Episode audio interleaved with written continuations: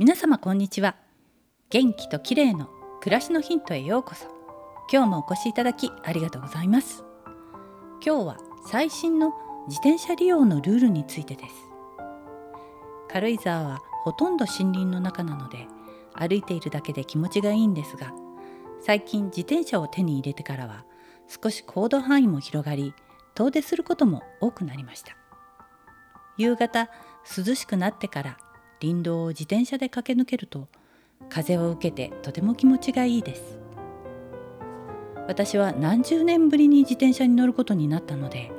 実は改めて知ることも多かったです。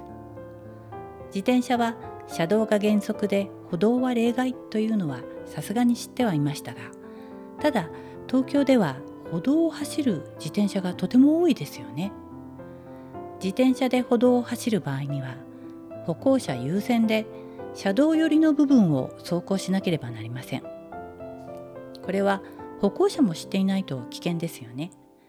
時々歩道を歩いている時に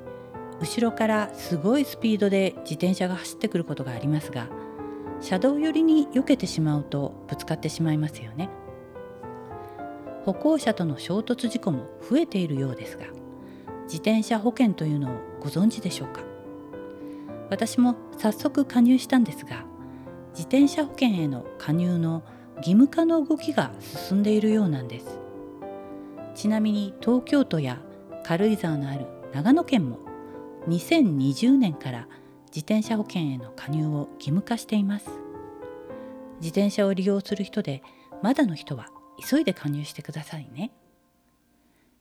あとはヘルメットの着用の動きというのもあるんです。道路交通法では 13, 歳13歳未満の子どもはヘルメット着用が努力義務となっていますが大人についても徐々に着用を促す動きが広がっているようなんです。群馬県は今年4月から大人もヘルメット着用が努力義務になっています。愛知県でも今年10月からヘルメット着用が努力義務になるといいます。東京や長野はまだ子どもだけが努力義務の状態ですが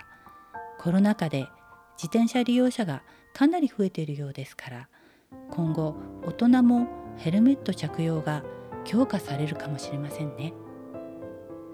私は普通の帽子の中にヘルメットが内蔵された帽子型のヘルメットというのを見つけて購入しました。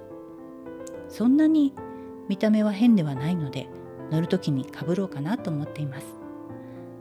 今日は強化される自転車のルールについてでした。最後までお聴きいただきありがとうございます。またお会いしましょう。友吉ゆき子でした。